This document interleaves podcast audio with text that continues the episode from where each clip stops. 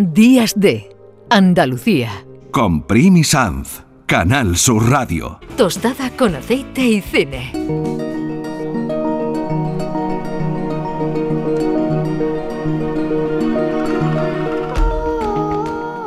Juan Luis Artacho, qué ganas teníamos de verte por aquí, de poder abrazarte y, compartir contigo. Y hoy, fíjate, vamos a hablar de, un tema sensible, así comenzábamos el programa, hablando de inteligencia artificial.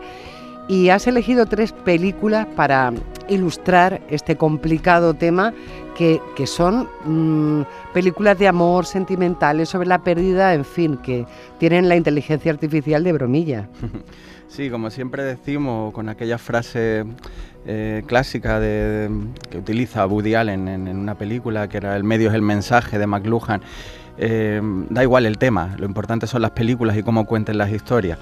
En este caso, pues hablamos de inteligencia artificial y nos vamos a acercar a tres cineastas y a tres obras concretas que nos hablan de de esto que nos da tanto miedo, pero que ya está aquí y que depende cómo el hombre lo utilice, pues puede ser muy positivo y muy beneficioso y que generalmente lo utilizamos para otras cosas que no son tan buenas. Entonces por eso nos da tanto pavor de que caiga en manos o, en decisiones no tan eh, con tanta bonomía ¿no? como deberían. Pero aquí está, es la realidad. De hecho, ahora mismo si sois adictos a las plataformas y a las series, pues veréis que la calidad ha bajado mucho porque ha habido una huelga muy larga de guionistas y de actores eh, por por la inteligencia artificial y por lo que esto puede suponer al cine, al arte y en general a, a la vida de todos, ¿no? Porque ya mismo a lo mejor pues Primisan es un holograma que habla con... Sería estupendo, yo estaría en el Caribe, que lo sepáis.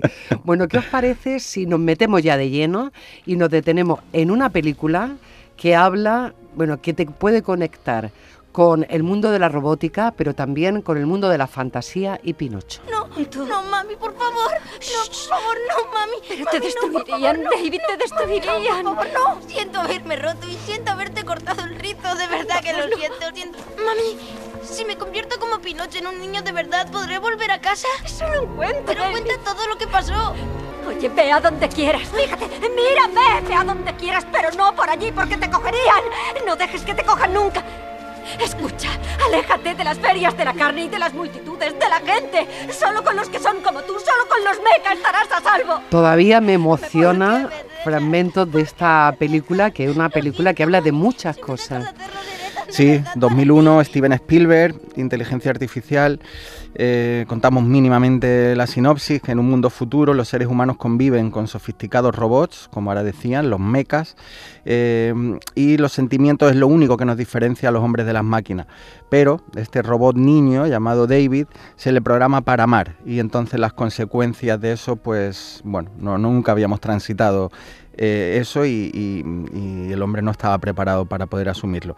Esa es un poco la base de esta película de inteligencia artificial, que es un proyecto eh, preparado para Stanley Kubrick. Además, yo creo que nada más la idea, y si ves la película estás pensando en Kubrick en muchos momentos. Porque... Sí, porque además yo vi la exposición del el storyboard que Ajá, preparó sí. Kubrick y claro, ya eso no puede salir de tu cabeza. Claro. Eh, Kubrick preparó durante 10 años y decidió que ya no iba a hacer la película porque él creía que él no era la persona indicada, es decir, era tan autoexigente que decidió, y él fue el que llamó a Spielberg, que pensó que era la persona idónea para eh, trasladar este este relato de Aldis que se llama Super Toys Last All Summer Long, eh, donde él trabajó 10 años y efectivamente con storyboard y, y mucho adelantado, llamó a Spielberg que pensó que podía tener ese punto de sensibilidad que Kubrick no se veía en sí mismo y que necesitaba esta historia.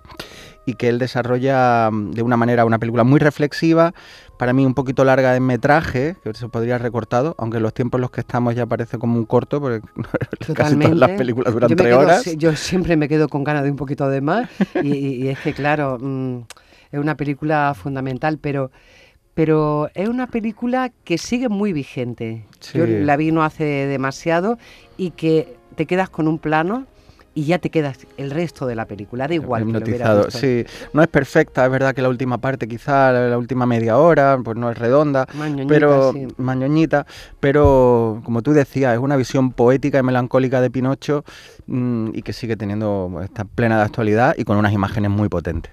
Otra película que nos plantea la compañía a través de la inteligencia artificial es Her. Señor Theodore Twombly, bienvenido al primer sistema operativo con inteligencia artificial del mundo. Quisiéramos hacerle unas preguntas. Muy bien. ¿Es usted social o antisocial? Pues eh, llevo un tiempo sin ser muy social. Gracias. Por favor, espere mientras se inicia su sistema operativo. Hola, estoy aquí. Hola. Hola, soy Samantha. ¡Ay, qué romance! ¡Ay, qué romance tan bonito! Sí, eh, siempre ¿Qué te recome- pareció a ti, Ger? Me encantó. Iba con pocas expectativas. Pensaba que era un tipo de cine que me iba a dejar a mí más indiferente, un poco artificioso. Nunca he sido demasiado de este Spike Jones y Michel Gondry por meterlos en un saco dentro de, de estos directores de mucho talento, de, direc- de directores sobre todo de videoclip. Ellos han dirigido a Arcade Fire, a Fatboy Slim, a mucha gente y saltan desde, desde el mundo del arte de, los videoclips al, al cine. Y bueno, yo era un poco reacio al principio y, y tienen películas estupendas y esta me sorprendió mucho por lo emocional que es y lo emocionante. Este viaje.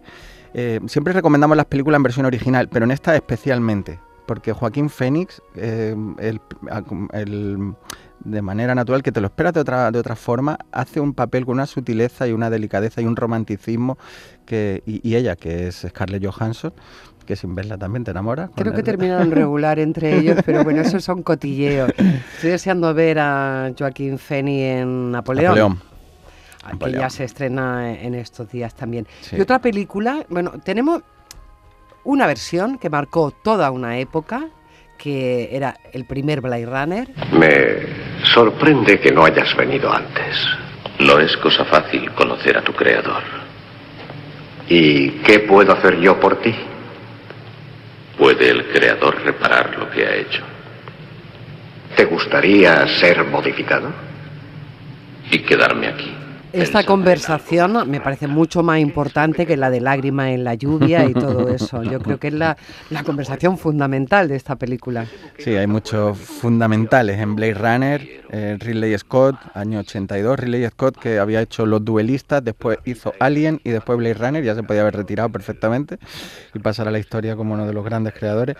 Y, y este Blade Runner pues tiene de todo, tiene ese- esa poesía de, la tragedia, tiene ese sentimiento mm, de aferrarte a la vida, de disfrutar de la vida, de apreciarla y de valorarla, incluso si eres un robot o eres un replicante, donde ya los sentimientos y todo se confunde, y una película icónica eh, por lo que cuenta y cómo lo cuenta. Ese Los Ángeles eh, del año 2019, si no recuerdo mal, que ya, ya habría pasado, y, y que también Que se no adelantó llueve, en no su llueve, tiempo. no llueve tanto como llovía entonces. No tanto, pero si te vas a, a Hong Kong o te vas a cualquier ciudad de esta, ya se había adelantado su tiempo con todo eso, con transparencias, ¿no? Y los paraguas Mm. y esos metales, y, o, la parte de la cuando comen en la calle, esos olores que incluso un espectador casi llega a oler de como si estuvieses en México. No sé, Blade Runner es mucha Blade Runner. Y- Merecería tantos programas aparte, pero creo que ya se han hecho. Y luego llegó Vi- Villanueva, que yo, como le llamo yo, eh, uno de los directores más sorprendentes de los últimos tiempos, y hizo esto. Todas las civilizaciones se han construido a costa de una mano de obra desechable. Pero yo solo puedo fabricar unos pocos. Las cosas tienen un orden. Es lo que hacemos aquí. Aquí también hay un amor Sí. cibernético y una inteligencia artificial que va más allá de su programa informático.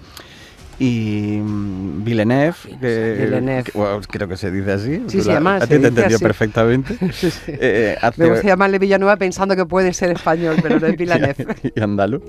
Y, y bueno, pues eh, hace un atrevido remake sobre, sobre Blade Runner hace muy recientemente y muy conseguida. Creo que si no tuviésemos esa película tan referencial y tan de, culto que es el la Blade Runner del 82, pues esta película hubiese tenido como, como mucho más empaque, que creo que lo tiene, pero claro, aquí siempre estamos comparando y, necesita más, más tiempo para ponerla en su sitio y me parece que es una peli eh, estupenda, muy bien, muy bien eh, contextualizada y que da un pasito más en, lo que, en todo lo que nos contaba Blade Runner, que es un- una filosofía de vida tremenda ¿no? y casi inabarcable.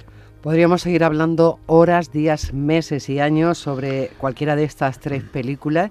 Así que le agradecemos a Juan Luis Artacho que nos haya propuesto algo tan interesante para pasar la tarde del domingo. Días de Andalucía. Con Primi Sanz, Canal Sur Radio.